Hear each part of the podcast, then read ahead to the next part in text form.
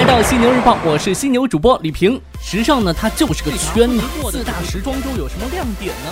犀牛日报让你听到。资讯有价值，声音有态度。周一的早上，犀牛主播我在广州问候您，祝您早间出行一路畅通。也欢迎您此时此刻呢来收听时尚家出品的《犀牛日报》，我是犀牛主播李平。周末已经过去了，咱们要打起精神来迎接新的一周新的工作。您是否跟我一样准备好了呢？今天早上呢，来与您关注到大公司的一些动态。先来说一说这个微信。今日，微信支付首家无人快闪店正式落地上海万象城吴中路店。用户从进门到挑选商品、付款等所有流程呢，都可以通过微信支付全部搞定。据了解呢，这一次微信快闪店是限时上线的，期限为一月二十号至二月四号。与其他无人零售店模式类似，顾客需要通过微信小程序扫码开启店门，然后呢，在快闪店里头的物品都能随意的挑选。这家微信快闪店涵盖了衣食住行等多种品类的商品，每一个商品呢都贴有 RFID 的标签，用于识别顾客选购的商品。那顾客在选好商品之后扫码支付，小程序呢会自动从顾客的微信支付余额或所绑定的银行卡内扣除货款。支付完成之后呢，顾客就可以开门离店了。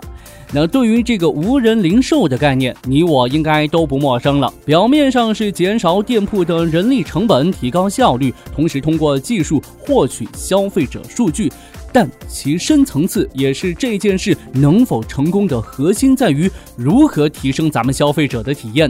消费者体验 OK 的话，那无人店到最后呢就会非常的火。但如果不 OK 的话，我真的很担心，这个无人店到最后就真的一个人都没有了。支付宝这边最近也有新动作，支付宝近日宣布进入以色列，正式将移动支付的服务带到中东地区。至此呢，全球范围内支持支付宝扫码付的国家和地区增加到了三十八个。以色列知名珠宝店 Diamond Mines 和 Caprice 以及国民护肤品牌。A Hava 都是第一批接入支付宝扫码付的中东商户。中国游客呢，已经可以拿出手机在店内直接消费了。以色列旅游部预测呀，两三年之后赴以色列的中国游客数量有望达到每年二十万人次。此外呢，根据以色列旅游部和以色列中国商会统计，通常呢，中国赴以色列的游客平均停留是九天，每人每日消费大约是三百美金。支付宝欧洲、中东、非洲地区负责人王丽表示，中国游客在出境旅游的时候，更希望能使用他们熟悉的移动支付方式。真的是厉害了，我的支付宝！坐等你占领全球的那一天。当然，我也相信支付宝的老对手微信支付也会不甘落后的吧。过去的一年呢，共享这个词儿啊，可以算是年度热词了。其中这共享单车无人不知，无人不晓，对吧？那么在二零一七年的最后一个月，共享单车领域发生了哪些变化呢？极光大数据最近发布头部共享单车 APP 二零一七年十二月运营报告。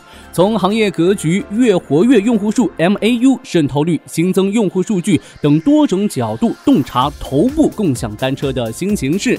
二零一七年十二月七号，OFO 正式入驻全球第二十个国家，完成了二零一七年的出海任务，成为目前国际化程度最高的共享单车平台。另外呢，头部共享单车先后试水共享电单车领域，OFO 电动单车样板呢是在二零一七年年中。曝光哈喽单车于二零一七年九月上线电单车业务。这摩拜单车呢，也在二零一八年一月十四号开始大规模的投放电单车。那根据这个极光大数据统计啊，OFO 的月活跃用户日均使用频次为一点六三次，用户日均使用时长为十二点零六分钟。用户使用习惯在头部共享单车 APP 当中表现是最好的。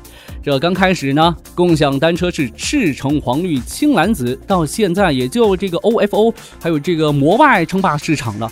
我个人还是挺喜欢摩拜的，最爱它最早的那一款。虽然有人说挺重的，但外形很酷呀，对不对？你呢？OFO 和摩拜更爱谁呢？除了这个共享单车，过去的一整年呢，直播和短视频依旧很火。其中这快手 APP 可以说是拔得头筹。根据知情人士透露啊，短视频平台快手即将完成新一轮的融资。快手本轮融资十亿美元，投后估值在一百八十亿美元。上一轮领投方腾讯将在这一轮呢继续跟投，快手 B 轮投资方红杉也在此轮跟进。根据这个快手官方数据，二零一七年三月快手日活为五千万，总用户量是达到四亿人。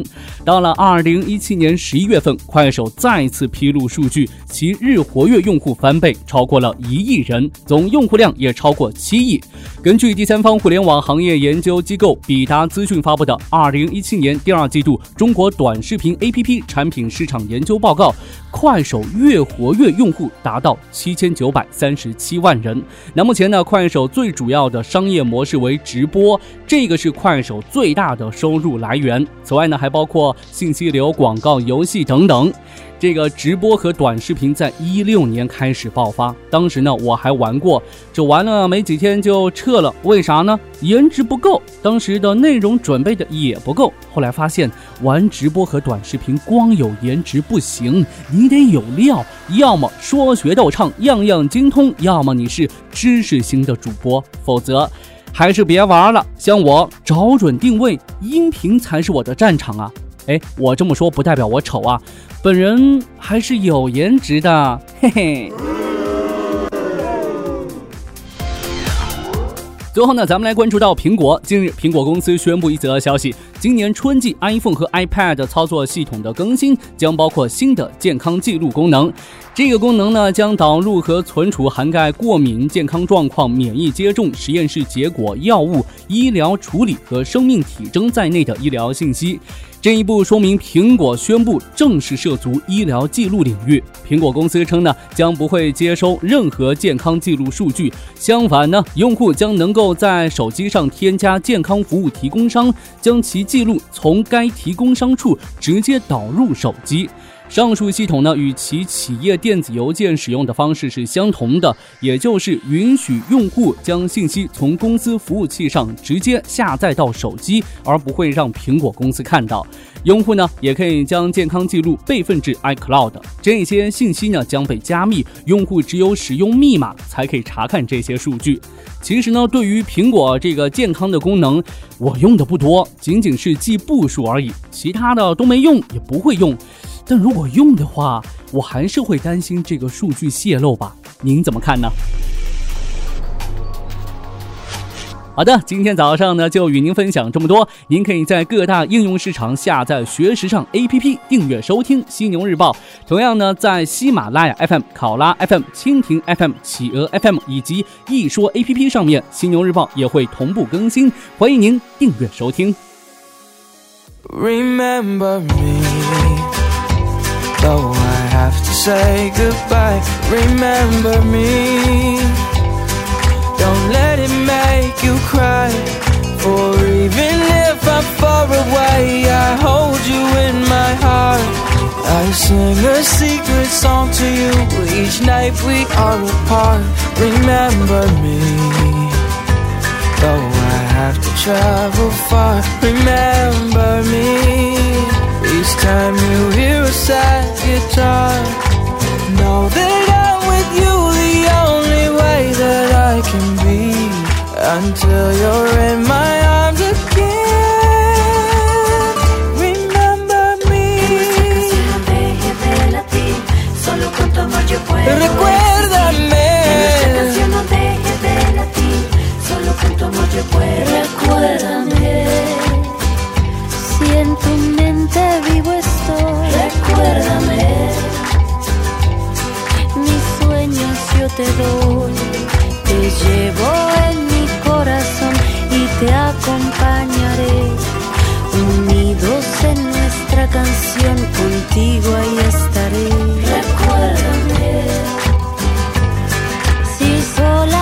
está.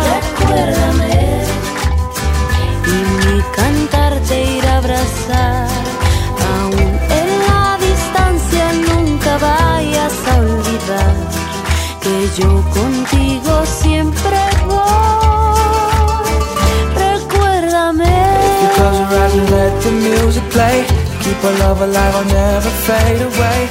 If you close your eyes and let the music play, keep our love alive, I'll never fade away.